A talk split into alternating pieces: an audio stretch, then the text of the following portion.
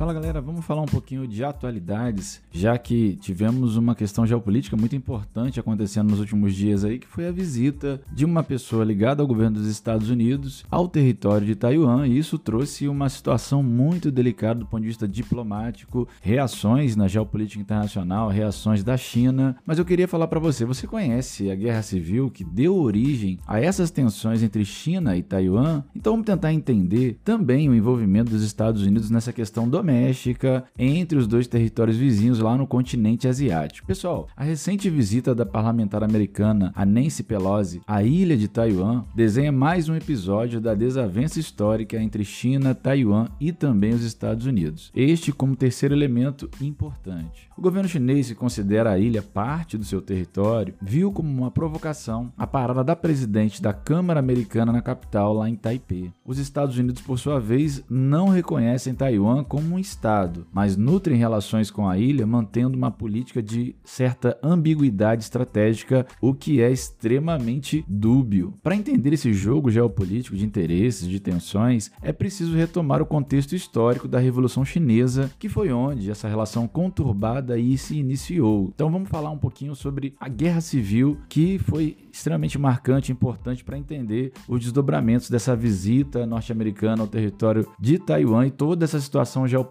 delicada no momento. Então, ó, a Revolução Chinesa de 1949 foi resultado de uma longa batalha iniciada logo depois do fim da Primeira Guerra Mundial, lá em 1921, com a fundação do Partido Comunista Chinês, o PCC. Os comunistas consideravam que a instauração da República em 1911 e a chegada ao poder do Partido Nacionalista não resultaram de um Estado efetivamente soberano, nem proporcionaram reformas sociais profundas que melhorassem de fato a vida dos trabalhadores urbanos e também rurais chineses. Desde então, a China viveu períodos alternados de guerra civil entre nacionalistas e comunistas e períodos de aliança, nos quais esses dois grupos lutaram juntos contra as agressões estrangeiras, como por exemplo a invasão japonesa na década de 1930 e no decorrer da Segunda Guerra Mundial. O fim da Segunda Guerra e a expulsão das forças japonesas do território chinês abriram um novo período de acirrada disputa de poder entre nacionalistas e comunistas. O líder dos nacionalistas, Chiang Kai-shek, não resistiu aos avanços dos guerrilheiros camponeses comandados pelo líder comunista Mao Tse-tung.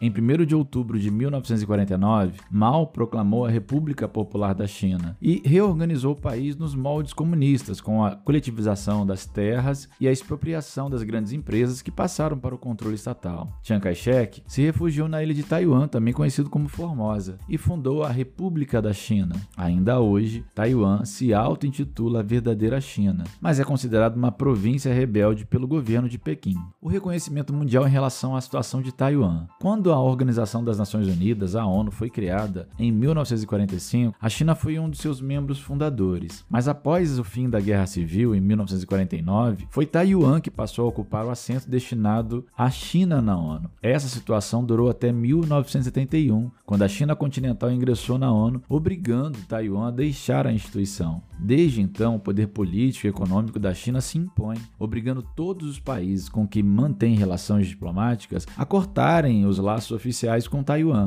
Mas esse isolamento político não significa também o isolamento econômico. Taiwan possui uma economia dinâmica e se tornou um dos principais exportadores da Ásia, mantendo relações comerciais com todo o mundo e participando de blocos econômicos regionais importantes. Na prática, tem todas as condições que a definem como um país, como um governo próprio eleito democraticamente, instituições sólidas, uma moeda nacional, forças armadas e um território delimitado. Lembrando também que é considerado um dos tigres asiáticos da primeira geração, importante economicamente no mundo. Como os Estados Unidos se posicionam então nessa questão? O envolvimento do americano, no caso China e Taiwan, é um tanto ambíguo. Após o fim da Guerra Civil na China em 1949, os Estados Unidos não reconheceram o governo comunista de Mao Tse-tung. Já com Taiwan, os norte-americanos estabeleceram uma parceria estratégica lá em 1954, que garantiu à ilha a proteção militar dos Estados Unidos, além de vultuosos investimentos e financiamentos para desenvolver a sua indústria. A situação mudou na década de 70, em 1979, quando os Estados Unidos restabeleceram relações diplomáticas com a China comunista, reconhecendo-a perante a comunidade internacional como a verdadeira China. No entanto, os norte-americanos fizeram questão de manter relações econômicas e também militares com Taiwan. Então, galera, nós temos aqui uma questão histórica, geohistórica muito importante,